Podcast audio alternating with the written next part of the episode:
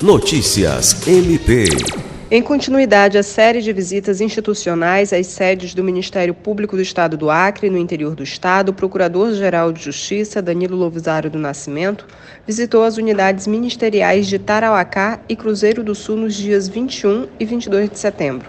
Em Tarauacá, o procurador-geral foi recebido pelos promotores de justiça Júlio César de Medeiros, Washington Guedes Pequeno e Lucas Ferreira e Wakami.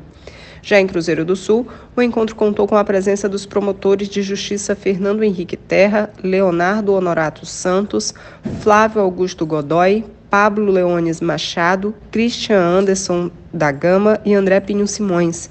Durante as visitas, Danilo Lovisaro ressaltou o objetivo principal de aprofundar o diálogo com os integrantes do MPAC que exercem suas funções no interior.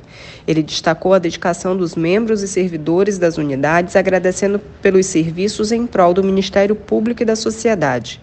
Samer Roberta, para a Agência de Notícias do Ministério Público do Estado do Acre.